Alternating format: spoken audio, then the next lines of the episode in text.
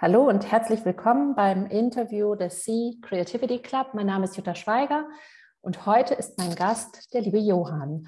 Und mhm. ich würde wahnsinnig gerne ähm, sagen, Johann, stell dich selber vor, denn ich kann das nicht zusammenfassen. Du bist Unternehmer, du bist Kurator, du bist Aktivist und Künstler und ähm, tatsächlich einer der kreativsten Menschen, die ich persönlich kenne. Und ich es ist mir eine wahnsinnige Ehre, dass ich dich heute hier äh, unlimited befragen darf zu meinem Lieblingsthema. Stell dich bitte so gut wie möglich vor. Ich könnte es nicht. Liebe Jutta, es freut mich total äh, und ehrt mich sehr, in deinem Podcast, in deiner Aufnahme ähm, stattfinden zu dürfen. Es ist echt klasse, was du machst.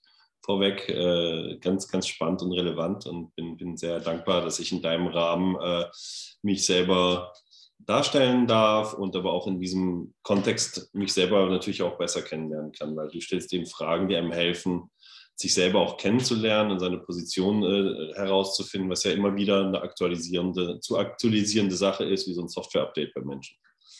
Naja, was, was soll ich sagen? Wie soll ich mich vorstellen? Ja, genau. Also ähm, es ist ja heute auch für mich so eine Art kleines Coming-out, weil ich habe noch nie äh, erzählt, dass ich oder irgendjemandem kommuniziert, dass ich mich als Künstler verstehe. Es ist auch eine relativ neue Erkenntnis. Ich glaube, künstlerisch aktiv bin ich schon lange, habe es nur nie so äh, realisiert, dass das eine künstlerische Aktion ist, was ich da tue. Auf äh, vielfältigen Bereichen. Ich habe angefangen, äh, nach meinem Politikstudium, während dem Politikstudium äh, eine Agentur zu gründen und ähm, habe dann eine Agentur, ähm, dann angefangen, so Innovationsberatung zu machen und ähm, kreative Beratung für Nike, war dann fünf Jahre lang äh, als Creative Director für Nike zugange und habe denen geholfen. Damals waren die noch eine reine Sportmarke in den Kultur-, Lifestyle-, Modebereich reinzukommen.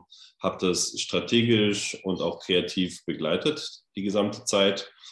Und im Prinzip habe ich die Vorarbeit für Virtual Abloh gemacht, wenn man so will. Ich habe ähm, die ganz ersten Artist Collaborations gemacht. Ich habe weltweite Strategien entwickelt, um mit der Mode-Community in Kontakt zu kommen, was für Nike damals ja eine, noch gar nicht existent war, weil die eigentlich eher eine reine Performance-Marke waren. Ja, die Agentur habe ich dann so weitergetrieben äh, in Berlin und ähm, die wuchs dann und dann wurde die auch wieder kleiner, weil wir gemerkt haben, dass kleine Teams eigentlich angenehmer sind, um, um zielgerichtet zu arbeiten. Also wir sind eher so eine High-End-Beratungsboutique, äh, die eben äh, Top-Unternehmen berät bei Sachen Innovation und Branding.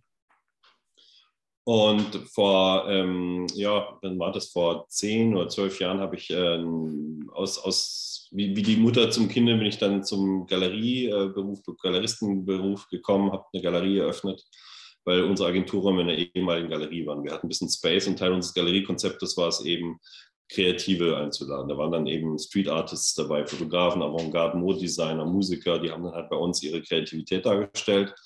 Und es ging dann immer mehr in den Bereich bildende Kunst und die Leute äh, fingen dann verwundernswerterweise damit an, äh, die Kunst auch kaufen zu wollen. Und ich dachte mir, oh, interessant, da mache ich eine GmbH draus und so ist, die Galerie entstanden.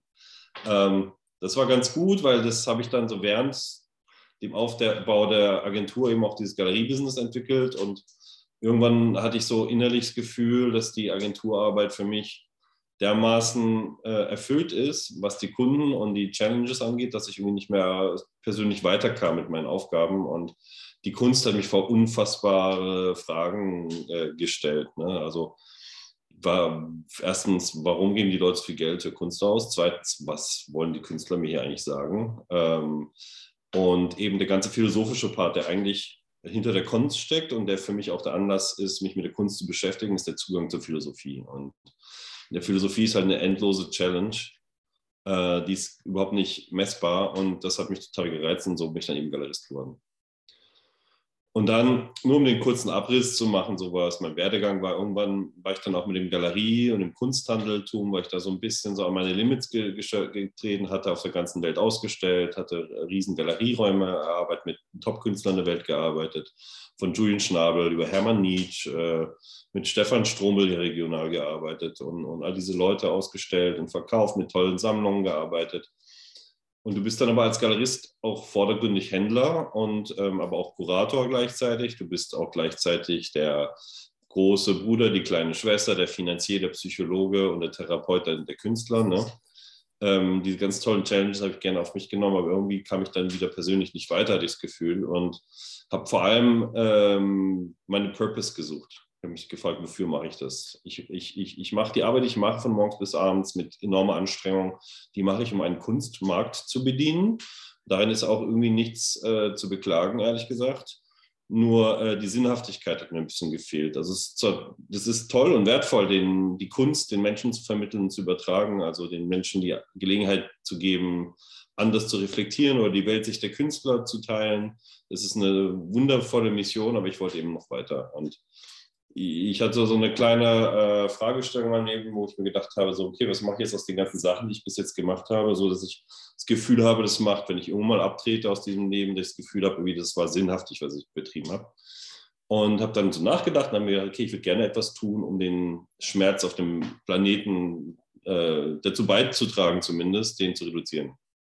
Weil das ist ja eigentlich die große Thematik unserer Zeit. Äh, wir als Spezies, wir Menschen, wir haben uns der, auf eine Art und Weise entwickelt, ähm, die viel Leid produziert. Ähm, mhm. Den Pflanzen gegenüber, den Tieren und uns Menschen, unserer eigenen Spezies gegenüber auch, in einem Maße, dass wir uns selbst bedrohen. Und ähm, ja, da habe ich überlegt, wie könnte man denn eigentlich eine, System, eine systemische Struktur kreieren, ähm, die heilsam sein könnte, in der wir als Menschen wir zusammenkommen, wie wir es hunderttausende Jahre von Jahren gemacht haben, ums Lagerfeuer herum, im Sinne von uns begegnen, dem Weisen zuhören, den Älteren, aber auch den Jungen und am Feuer zu sitzen, uns Geschichten zu erzählen, aber auch Strategien gemeinsam zu entwickeln, um überlebensfähig zu sein. Wie schützen wir uns gegen das äh, Nachbardorf im, im Wald da hinten, das gerade seine Kriegstänze aufführt in der Ferne? Wie können wir uns gegen äh, die Mammuts wehren oder die Raubtiere, die sich äh, vor den Wallen des Dorfes irgendwie aufstellen am nächsten Tag. Das sind alles Dinge, die haben wir als Menschen in der Gemeinschaft wunderbar gelöst.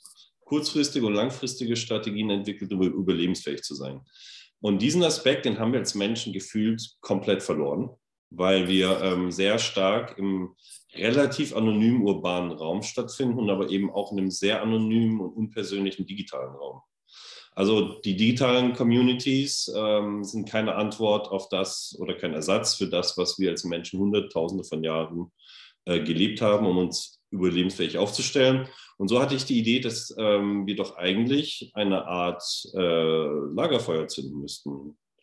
Uh, im, Sinn, im, im, also im sinnbildlichen äh, Aspekt. Also eine Art Community zu gründen, wo man sich physisch trifft und sich austauscht, äh, sich gegenseitig inspiriert, sich aber auch gegenseitig vernetzt, um Lösungen für die Frage unserer Zeit zu generieren.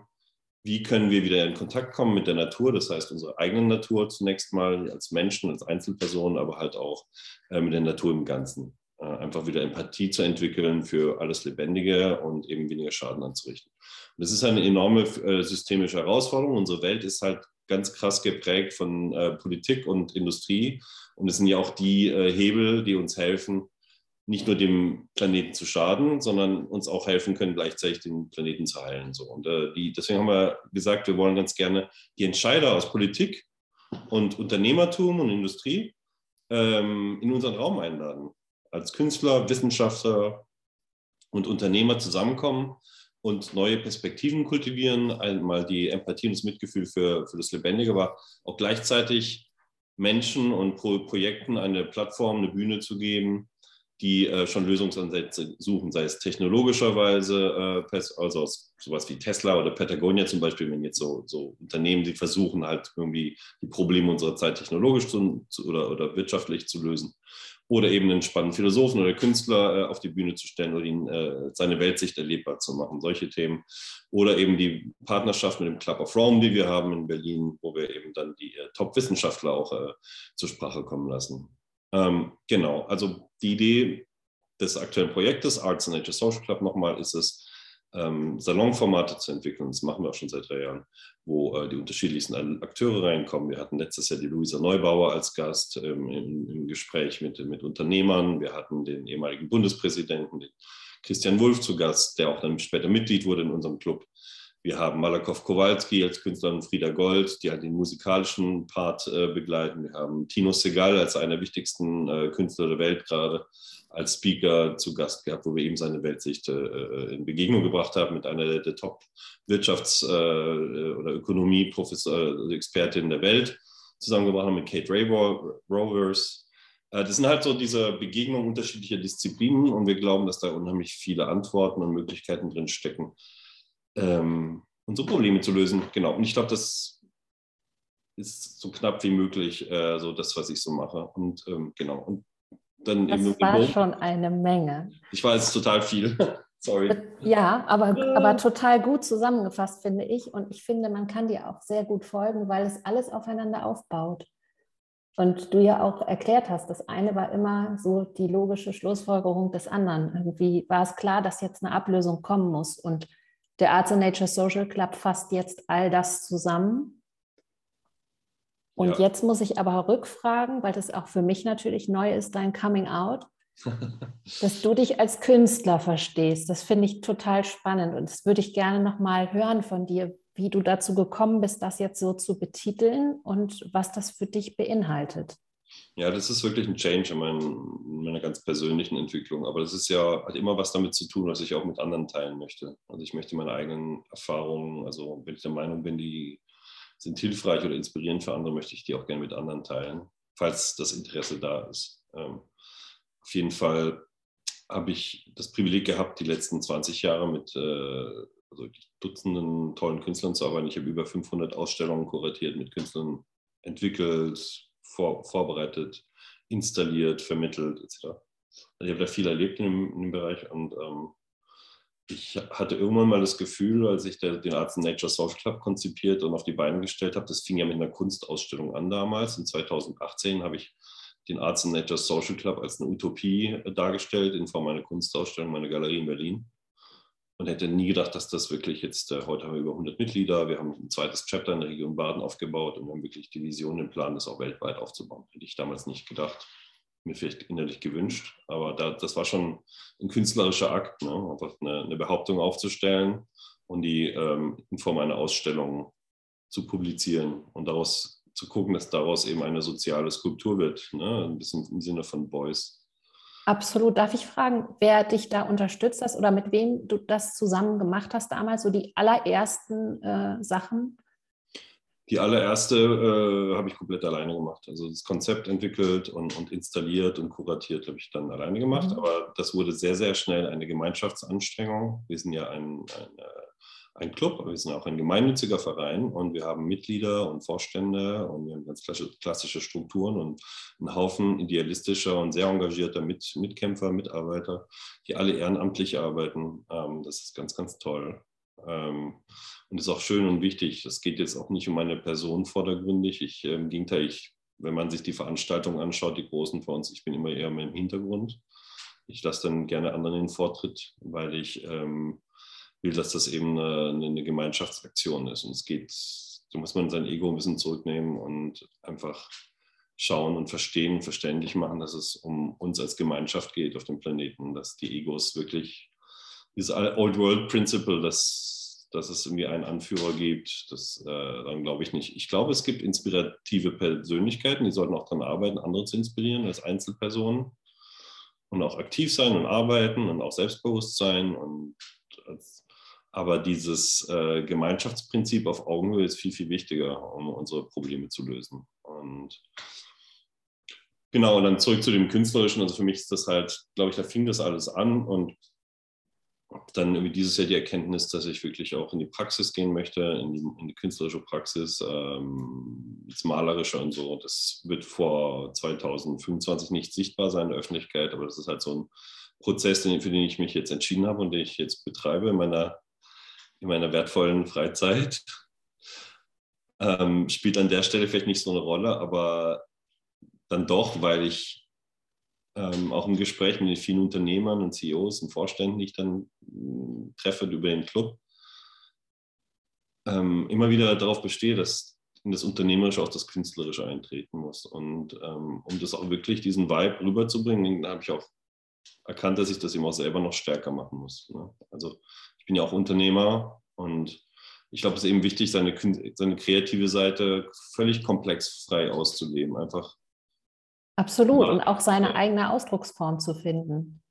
Genau. Und wie du gesagt hast, die, so diese Anfänge des Arts and Nature Social Club waren für dich eine künstlerische Ausdrucksform in dem Augenblick, als du diese Utopie als, als Ausstellung ähm, inszeniert hast.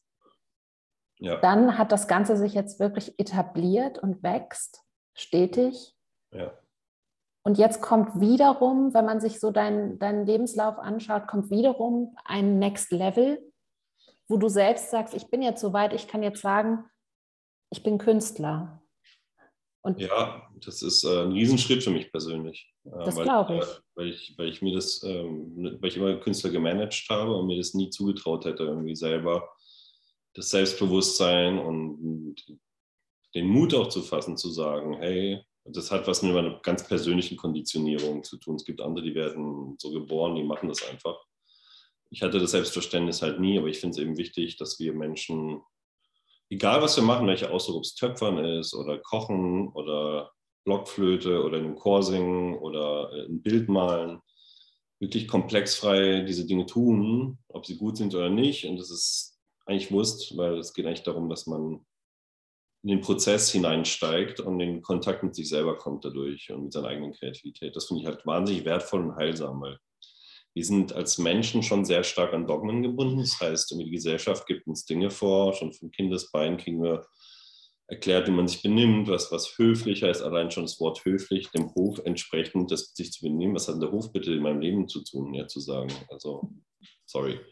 Ähm, all diese Dinge, ne, wir werden halt konditioniert, die sind auch gut, weil gewisse Formen sind natürlich auch notwendig, um miteinander zurechtzukommen. Aber ähm, wir sind auch stark halt auch durch die Religion geprägt, durch, durch, durch, durch, durch, äh, durch die Mentalität unserer Vorfahren und solche Sachen. Und diese Gedankenboxen, wie ich sie nenne, die sind eben nicht aktualisiert oft. Das heißt, die passen nicht mehr in unsere Zeit. Ganz oft, ja. Also ganz gewisse Klischees in unserem Verhalten, in unseren Denkweisen, die sind veraltet. Ne? Ich meine, genauso wie, wie ein Computer ein Update braucht, um besser zu funktionieren mit den anderen Computern und in der, der aktuellen Software, muss der Mensch sich eben auch updaten und gucken, sind meine Values noch aktuell, passen die in die Zeit, sind die, sind die nicht eventuell schädlich, weil die halt einfach in den heutigen Kontext einfach nicht mehr passen. Mhm.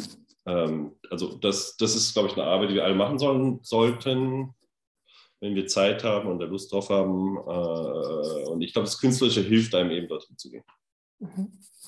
Du weißt ja, dass ich mich ganz stark äh, beschäftige mit dem kreativen Denkprozess und deshalb muss ich auch ein bisschen intervenieren und sagen, ich möchte nicht nur über die künstlerische ähm, Kreativität sprechen, die natürlich einen wahnsinnig großen Stellenwert hat, auch für mich, das weißt du ja. ja. Aber ich möchte nochmal zurückkommen auf den Arts and Nature Social Club und auf diesen Satz, der mich persönlich total überzeugt hat, der da heißt, wie wird die Menschheit wieder konstruktiver Bestandteil des globalen Bi ähm, ähm, Geobiosystems. Mhm. Und das bedeutet ja für mich, und da möchte ich zurückkommen auf das, was du eingangs sagtest, es ist ja so, dass wir im Team arbeiten müssen. Unternehmer mit Künstlern. Mhm. Unterschiedlich denkende Menschen müssen sich hinsetzen an deinem ähm, imaginären Lagerfeuer und müssen zueinander finden und ihre Perspektiven miteinander teilen, jung und alt. Also es geht um ganz viel Diversität auch. Und auch Menschen, die vielleicht von sich behaupten würden, ich bin überhaupt nicht kreativ, ja. haben die Chance, dort auf Menschen zu treffen, die wirklich künstlerisch kreativ sind, um dann daraus ähm, ja, konstruktive neue Lösungsansätze zu erarbeiten. Und ich finde, das ist, das ähm, ist wie die Kühe. Das ist wirklich so der, äh, das absolute Nonplusultra, was man sich wünschen sollte und was eine wahre Bereicherung ist. Denn mhm. wer kommt schon aus seinem Dunstkreis heraus? Also die meisten Unternehmer bleiben unter sich und unter uns die meisten Künstler ja auch.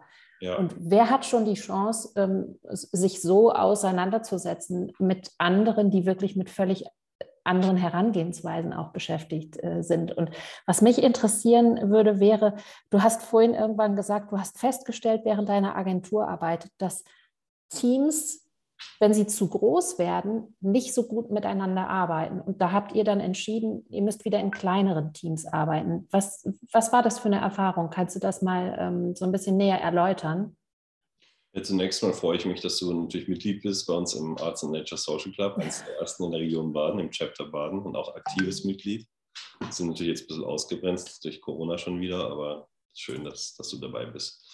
Ähm, es war ja auch verschiedene Fragen. Das eine, in unserem Raum stattfinden äh, und sich inspirieren lassen, ist ja genau das, was wir machen wollen. Also es geht einfach darum, ich merke das auch, das ist ein wundervolles Erlebnis, wenn, wenn so Leute wie ehemalige Bundespräsidenten plötzlich mit einem Rap-Trio mhm. ins Gespräch kommen und völlig wahnsinnig aufgeregt sind und Nummern austauschen und, und, und Selfies machen und wenn DAX-Vorstände plötzlich sagen, hey, äh, in meiner Kunstsammlung fehlt der Aspekt, darüber habe ich noch gar nicht nachgedacht und den Künstler jetzt persönlich hier zu treffen, das ist ja krass und der, der regt mich zum Umdenken Oder du, Johann, du hast mich dazu angeregt, das und das Thema nach vorne zu bringen. Und ja, jetzt nach meinem Exit habe ich Lust, irgendwie da wirklich mich mit Nachhaltigkeit zu beschäftigen, weil ich merke bei euch im ANSC, dass das auch ein sexy Thema ist, weil hier sind tolle Leute, inspirierende Leute, die das halt auch machen.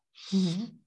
Ich hoffe, das äh, beantwortet ein bisschen so die erste, ersten ein, zwei Fragen und dann zu dem Thema, ähm, die, äh, was, was war das nochmal, das, das letzte? Naja, im Aspekt auf Teamwork eigentlich, genau, weil das eine ist ja die Diversität, die du da ja. ähm, möglich machst durch diese, ja, ähm, ja einfach die, diese unterschiedlich denkenden Menschen, die ja, da zusammenkommen. Nee, und das andere ist natürlich aber auch die Größe von Teams allgemein, die du, die Erfahrung, die du gemacht hast in dem, ähm, in deiner Agentur damals.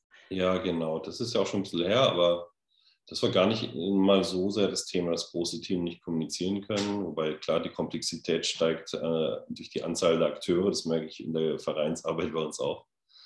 Ähm, aber das Ding ist eher gewesen, dass wir gemerkt haben, dass die Arbeitsqualität als Unternehmer darunter litt, weil wir halt viel mehr Mitarbeiter managen wollen mit dem Anspruch, den wir haben, wie wir Lust haben, Leut, Leuten einfach ein Arbeitsumfeld zu schaffen, wo, wo, sie happy sind, wo, wo die ins Unternehmen vorankommt. All diese Themen und ähm, auch du gehst halt auch mehr Kompromisse ein, wenn du äh, große Strukturen verantwortest und du gehst vielleicht auch Aufträge ein, die du eigentlich sonst nicht machen würdest, ja, weil du einfach deine Mitarbeiter ähm, beschäftigen musst, ganz klar. Und seitdem wir eben ein kleines Team sind mit vielen Freien, mhm. sind wir viel glücklicher und es auch lukrativer am Ende. Und ähm, alle Beteiligten sind entspannter, wir haben nicht so einen Druck. Ähm, ich war halt eine Zeit lang nur noch an Bewerbungsgespräche führen und so Sachen. Und bin gar nicht mehr zum Kreativwerden gekommen oder zum Beraten gekommen. Und äh, man fällt da in so Rollen, ne, die einem vielleicht gar nicht so liegen. Aber das ist vielleicht ein bisschen eine persönliche Perspektive, ich weiß es nicht. Andere sehen das anders, freuen sich vielleicht darüber zu expandieren und ich bin halt nicht so der Typ, äh, nicht, nicht so personalmäßig und so, so. Ich bin, ich mag einfache, leichte Strukturen. Wahrscheinlich hat das auch mit der Vielfalt der ähm, Projekte zu tun, die dann einfach auch immer unterschiedliche Teams einfach erfordern. Ich glaube, wenn man nicht immer an so einer stringenten Sache arbeitet, sondern immer sehr ja auch flexibel bleiben muss aufgrund ja. der Projekte, die da kommen, dann ähm, kann das eine Belastung werden natürlich. Ja. Ähm, hast du die Erfahrung gemacht, oder du hast es ja so ein bisschen angedeutet schon mit so ein paar Beispielen da aus deinen äh, Erfahrungen beim Arts and Nature Social Club, äh, dass es so Mentoring-Situationen gab? Also äh, ist es schon vorgekommen, dass ähm, ein Unternehmer gesagt hat, also dieser Künstler, Johann, der gefällt mir so gut, der da jetzt war, ähm, ich möchte ganz unbedingt, dass der mal ähm, für eine Weile in mein Unternehmen kommt vielleicht und uns hier zu bestimmten Dingen ähm, berät oder inspiriert oder also irgendetwas in der Art. Ist da schon mal sowas zustande gekommen? Also in der Form so noch nicht, aber es stimmt schon, dass Leute auf mich, an mich herantreten, große Konzerne gerade, äh, und die eben genau das wollen. Ne? Also die ähm, sagen, Johann, die Art und Weise, wie du die Themen vorstellst oder ihr als Verein oder, äh, oder du als Person, ähm, das inspiriert mich. Können wir da nicht einfach mal sowas bei uns im Unternehmen machen? Einfach um die Unternehmenskultur positiv zu beeinflussen oder eben andere äh, Weltsichten zu sehen, die, die verschiedene Künstler. Also es war eher umgekehrt. Äh, ich, krieg, ich bekam gerade von einer Vorständin aus einem großen Unternehmen die Frage zum Thema Diversität. Und es ist lustig, da kam ich auf den Künstler hinter mir hängen zu sprechen. Das ist jetzt echt Zufall. äh, Jeffrey Chung aus ähm, San Francisco. Jeff, Jeff gehört zu der neuen Gay Rights Bewegung, wenn man das so nennen möchte. Also die LGBTQ-Bewegung. Äh, mhm. Er hat eine Skateboard-Firma und macht auch so Skateboard-Demos, wo es halt um LGBTQ Themen geht. Das ist natürlich total symbolisch, weil die Skateboard-Kultur sehr maskulin geprägt ist und schon dann irgendwie auf ihre Art, auch wenn es eine coole Kultur ist, aus der ich selbst auch stamme, sage ich mal, ähm, Skateboard-Kultur, die dann aber dann schon sehr ähm, klischeebehaftet ist. Ne? Da ist es irgendwie ein Trans zu sein oder schwul und so, das ist halt einfach da nicht unbedingt so mega, ist wie im Fußball so ein bisschen. Ne? Hätte ich ähm, überhaupt nicht vermutet, dass es sowas in der Kunst gibt. Also so eingeschränktes Denken. So. Ja gut, ich rede über Skateboarding. Ne? Mhm. Ähm, und er ist aber ein Künstler, der Skateboarding ist ein Lifestyle-Sport, sage ich mal. Ähm, mhm.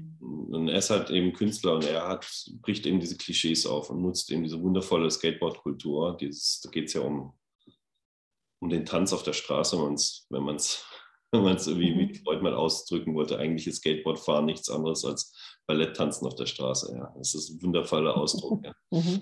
Äh, und die Bilder von Jeff, die sind halt oft so, so, so Menschenansammlungen, sehr toll gemalt, so ganz, ähm, ganz eigen, ganz besonders gemalt. Und man sieht halt immer so die unterschiedlichsten Genitalien, die sich an den Körpern vermischen. Da gibt es keine klare Zuordnung zu den Geschlechtern. Und ich finde das halt total schön, weil über solche Arbeiten kann man ganz viel erzählen. Ne? Das ist ein emotionales äh, Kunstwerk da, das emotionalisiert, da ist eine Nachricht, eine Mission dahinter, eine, ein Statement, da ist eine ganze Bewegung an Menschen aus San Francisco dahinter, hinter diesem Künstler. Ähm, die Art und Weise, wie diese Kunst inszeniert, erzählt Bände. Da kann man wahnsinnig emotionalisieren zum Thema Vielfalt zum Beispiel. Ne? Also kann Kunstwerk oder künstlerische Position schon dazu nutzen, als visuelles, emotionales Medium, um eigentlich äh, politische oder gesellschaftliche Themen zu besprechen. Und da liegt eine unwahrscheinliche Kraft drin. Und diese Frau, die du getroffen hast, diese Vorständin, die ähm, arbeitet jetzt mit diesem Künstler zusammen oder wie, weil die, die hattest du erwähnt. Ähm, ähm, also ich, sie hatte mich gefragt, was man machen könnte in die Richtung ähm, zu dem Thema und ähm, ich habe eben diesen Case als Beispiel genannt. Und sie sind jetzt gerade noch im mhm. Verhandeln oder im Schauen, was wir machen wollen zusammen. Spannend. Aber es ist, ähm, ist es mehr geworden, dass solche Anfragen kommen? Hat sich da was getan in der letzten Zeit? Hast du das Gefühl, dass vielleicht auch die Pandemie einen Einfluss nimmt auf diese Dinge, dass da mehr Sensibilität ist oder überhaupt, dass, dass eine Entwicklung stattfindet? Ich glaube, dass die Kunst an sich immer mehr Bedeutung bekommt in der Gesellschaft und dass ähm, Kunst sich auch immer mehr demokratisieren wird, weil es ist ja schon noch ein elitäres Thema gewesen in den letzten Jahrzehnten. Ähm, ich glaube, dass die Kunst auch definitiv einen viel größeren Stellenwert in der Gesellschaft spielen muss. Das Problem ist halt, dass Kunst für viele einfach nichts Greifbares ist ne? oder dass das Kunstverständnis sehr unterschiedlich ist. Also die Wahrnehmung, was heißt Kunst, ist für die einen ist das ein Rembrandt, ein alter Meister, der Engelsbild malt und für den anderen ist es halt äh, Joseph Beuys, der hochpolitisch ist und Konzeptkunst äh, macht. Ähm, das sind halt sehr unterschiedliche Ansätze, aber es ist auch egal. Die Vielfalt der Kunst ähm, spiegelt ja auch die Vielfalt der Gesellschaft wider. Das heißt, im Prinzip ist für jeden eine, eine gewisse Sorte und Art und, und, Spezifikation von Kunst da und präsent. Und mhm. Es gibt gewisse Kunstformen, mit denen spricht man mehr Leute an, mit denen manche Kunstformen, mit denen man weniger anspricht. Ich glaube, die Pandemie hat schon dazu beigetragen, dass die Leute ein bisschen introspektiv unterwegs sind und sich mit Kultur beschäftigen und, wahrhafte äh, Inspirationen suchen, statt immer nur mit Netflix und, und oberflächlichen Corona-Talkshows äh, beballert zu werden. Also ich glaube, das ist schon ein Bedürfnis, sich mit der Wahrheit der Realität auseinanderzusetzen, weil die Leute einfach einen Gang runtergeschaltet haben und das ja auch sehr gesund sein kann und ist deswegen glaube ich schon, dass da ähm, ein totaler Wandel gerade stattfindet. Wenn ich anführen darf, es gibt noch ein ganz spannendes Beispiel. Mhm. Und zwar ähm, leider der verstorben, liebe verstorbene Virgil Abloh, gerade mhm. verstorben ist. Der ist auch ein super Beispiel, was man mit, äh, für das, was man mit Design und Kunst und Modekultur an Wandel sozialen und gesellschaftlichen Wandeln befeuern kann. Also was er im Prinzip geschafft hat, wenn man so einen Schritt zurücktritt und jetzt über seine Kollektion für Louis Vuitton Man und äh, sein, sein Modelabel äh, spricht, wenn man dazu äh, hinwegschaut, wird man merken, dass er es geschafft hat, einen totalen Paradigmenwandel durchzusetzen. Also ein mega krasses Klischee aufzulösen, dass die zum Beispiel die ähm, Pariser Luxuswelt ähm, komplett und schon immer von einer weißen Elite dominiert wurde. Das hat er komplett umgedreht. Mhm. Zwar hat er es geschafft, die Skateboard- und die Streetkultur in der High-Fashion-Kultur zu etablieren und die Black Community dort zu etablieren. Und eben einfach auch alles anders zu machen, auch ästhetisch und künstlerisch und aus einer Designperspektive. Ähm, das ist, finde ich, ein Riesengewinn für, unsere, für uns als, als Gemeinschaft und, und, und als Spezies, weil da einer künstlerisch gedacht hat, einfach irgendwie out of the box, einfach auch den Mut hatte und die Persistenz, Dinge so durchzusetzen äh, und auch durch seine Kunst und seine Ästhetik Dinge so durchzusetzen, dass sie wirklich einen Wandel vollziehen. Mhm. Ich finde, das ist ein super Beispiel. Man muss da schon zwischen den Zeilen lesen, um das zu verstehen und nachzuvollziehen, aber so Persönlichkeiten wie Virgil Abloh finde ich äh, wahnsinnig inspirierend und relevant. Wenn ich jetzt mal überlege, äh, du hast ja, also die, diese Interviews, die du führst im Arts Nature Social Club, wo du dann einen Unternehmer zu Gast hast und eine Künstlerin gleichzeitig und die dann zu einem Thema interviewst. Das ist für mich ähm, wahnsinnig inspirierend. Wenn du jetzt aus dem Vollen schöpfen könntest, und du dürftest den absoluten Unternehmer deiner Wahl einladen und den absoluten Künstler deiner Wahl dazu. Welche Kombi wäre das? Wo würdest du sagen, das wäre so das, die beste Kombi, die du dir wünschen könntest für den ANSC? Also ich würde mir Persönlichkeiten mit einer hohen Strahlkraft äh, auswählen, wenn ich das dürfte. Das tun wir auch bereits. Ähm, aber so international gesehen nochmal auf einem anderen Level. Also auf dem Unternehmerischen ist das für mich ganz klar, wer das ist. Das ist, äh, es fährt gerade ein Traktor hier vorbei an meinem Hof. Ähm, aus, dem Künstler, aus dem Unternehmerischen ist es definitiv äh, Yvonne Chonyard. Das ist der mhm. Gründer von Patagonia. Also er hat eine hochaspirative Marke geschaffen, die durch und durch ähm, auf Nachhaltigkeit aufgestellt ist. Und es ist eine Top-Lifestyle-Marke. Also hat es geschafft, wirklich eine aspirative Designmarke zu kreieren für den mhm. Outdoor-Bereich und gleichzeitig jeden einzelnen Bereich seines Unternehmens so zu strukturieren und zu planen und umzusetzen, dass der Schaden für den Planeten und die Menschen und alle Beteiligten so gering wie möglich ist.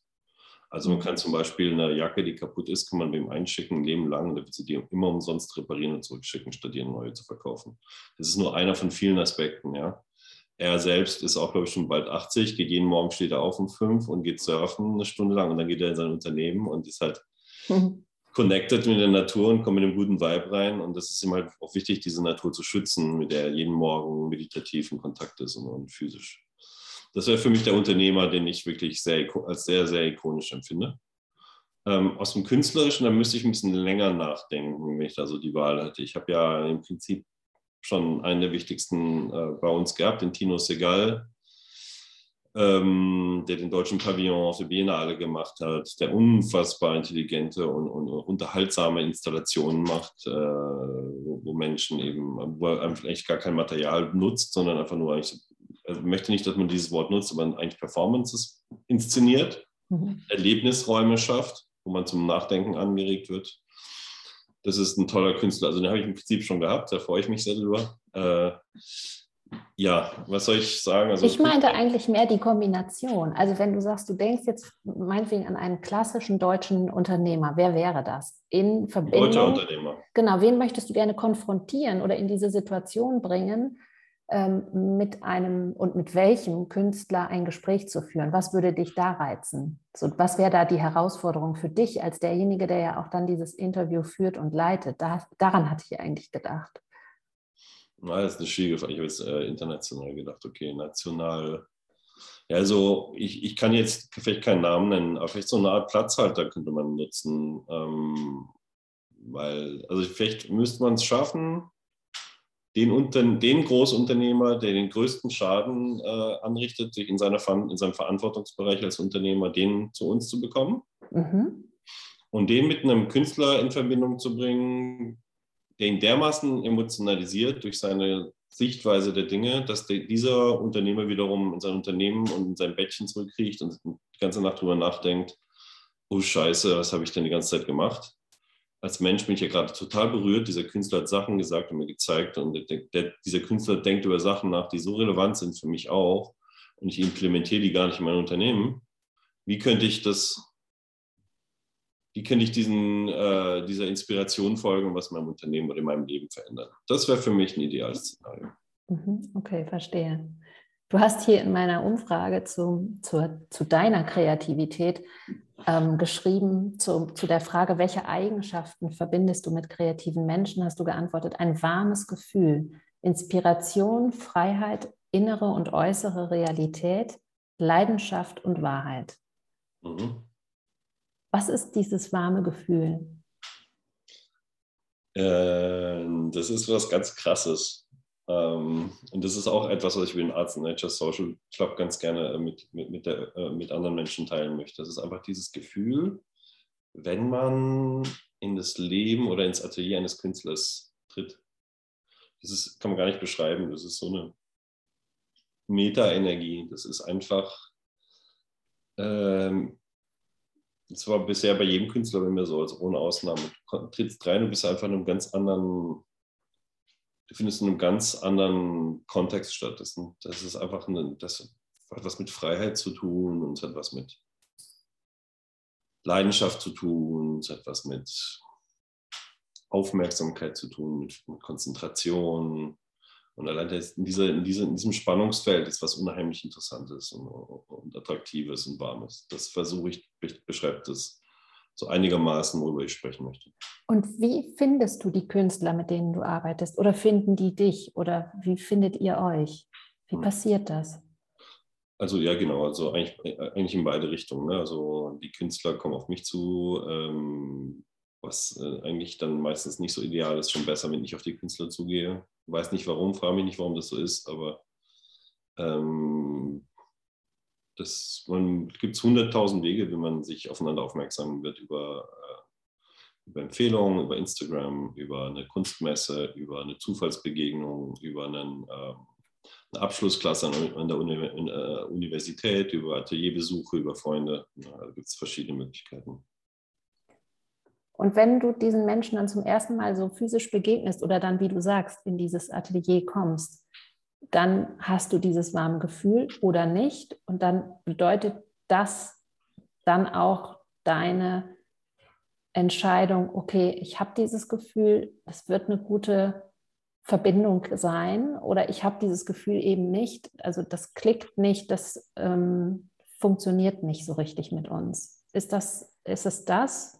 Ja, aus einer Galeristenbrille gibt es da verschiedene Aspekte. Da gibt es natürlich erstmal so aus der Ferne betrachtet, man sieht ja irgendwie ein Bild, eine Abbildung, ein Foto oder hört einen Sound oder keine Ahnung, ähm, oder hört eine Story über jemanden Künstler und dann geht man ins Atelier und dann geht es, glaube ich, zu, zuallererst um die persönliche Bindung, ob man miteinander kann, ob man einen guten Draht zueinander hat, ob man eine gute Zeit hat, ob man sich ad hoc schon mal so ein Vertrauensverhältnis vorstellen könnte, ob eine Sympathie da ist. Mhm. Und dann geht es natürlich um die nähere Betrachtung. Erstmal die Analyse, ähm, was steckt hinter der Position, der künstlerischen Position, was hat der Künstler dazu zu sagen. Ähm, oder was für eine Schwingung hat die Kunst im Raum? Macht das wirklich mit mir was, äh, mit dem, mit meiner, meinem trainierten Auge? Ich habe hunderttausende Kunstwerke gesehen in meinem Leben. Ich, ich habe irgendwie ein Auge für, für, für solche Sachen. Stimmt die Qualität, ne? Also es gibt schon Qualitätslevel in der Kunst und dann muss man eben schauen, auf welchem Level man sich bewegen möchte, was, was man verbreiten, vertreten möchte, ausstellen möchte. Genau, also sind die ganzen, dann natürlich auch, ist die Technik gut, ne? es ist handwerklich gut gemacht, das ist, äh, fände ich, ich persönlich auch relevant.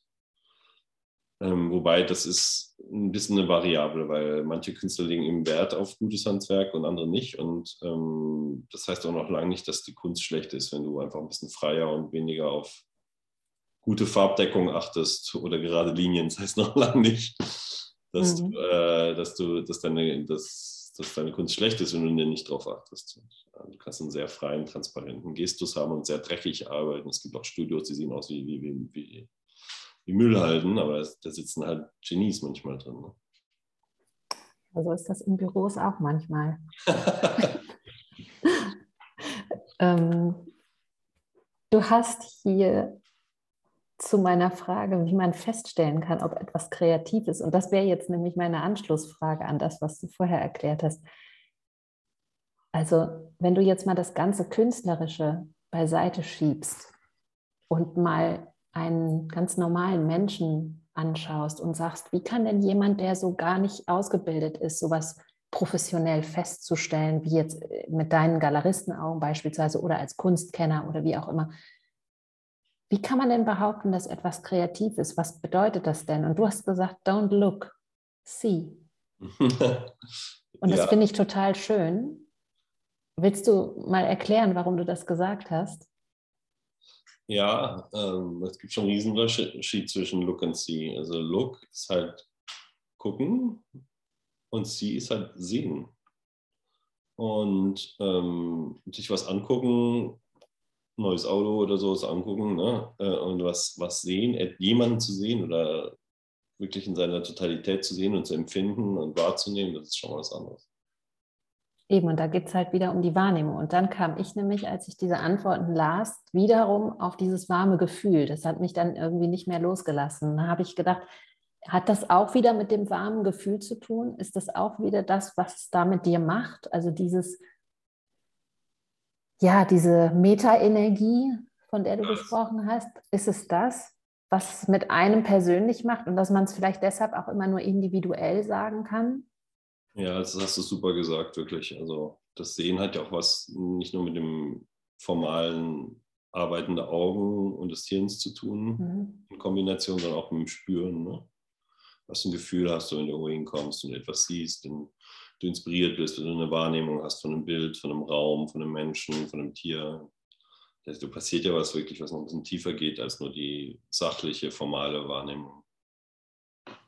Das, habe ich das richtig verstanden, ja. Das See und das Look ist halt eine oberflächliche Betrachtung der Dinge und das Sehen ist halt das Spüren, das Dahintergehen, jemanden ganz ein bisschen tiefer in die Augen schauen und das ist halt Sehen und dann auch zu sehen, wie, versuchen zu sehen, wie sich jemand fühlt, auch wenn du jetzt ins Menschliche gehst, auch dahin zu schauen, so Empathie zu praktizieren, ist für mich auch Sehen.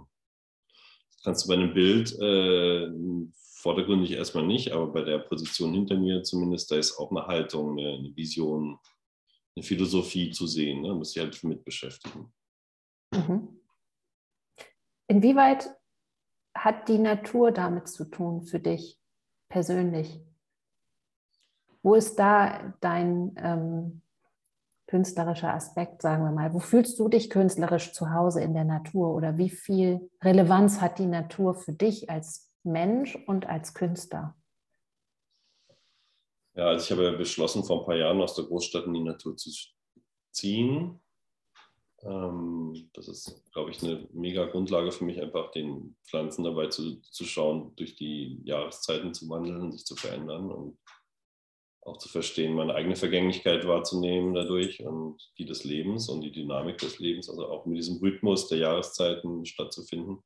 Ich glaube, das ist das ist mir sehr, sehr, sehr wichtig, weil unser ganzer Kosmos hier ja so aufgebaut ist. Ne? Wir sind ja aus dem, ich habe einen ganz coolen französischen Philosophen gehört neulich, der meinte, der Planet Erde basiert auf einem Meteoriten, der ewig durchs Weltall gerast ist und irgendwann mal hier gelandet ist, wo er jetzt hängt.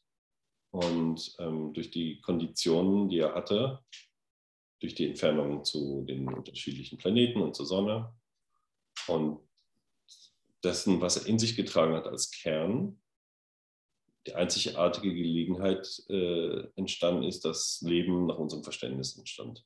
Das heißt, der Ursprung unserer Kraft kommt aus einem Felsen, der mit irgendwas bestückt war. Mit irgendeinem Samen, irgendeinem Mikroteilchen, keine Ahnung.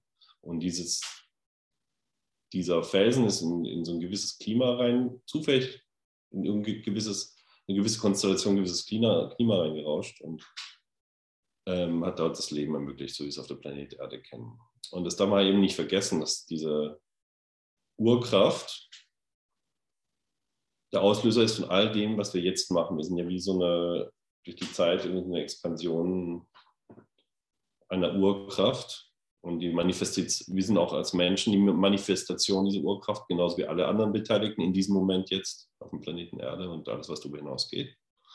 Und ähm, das ist für mich ein ganz großes Thema, der Felsen.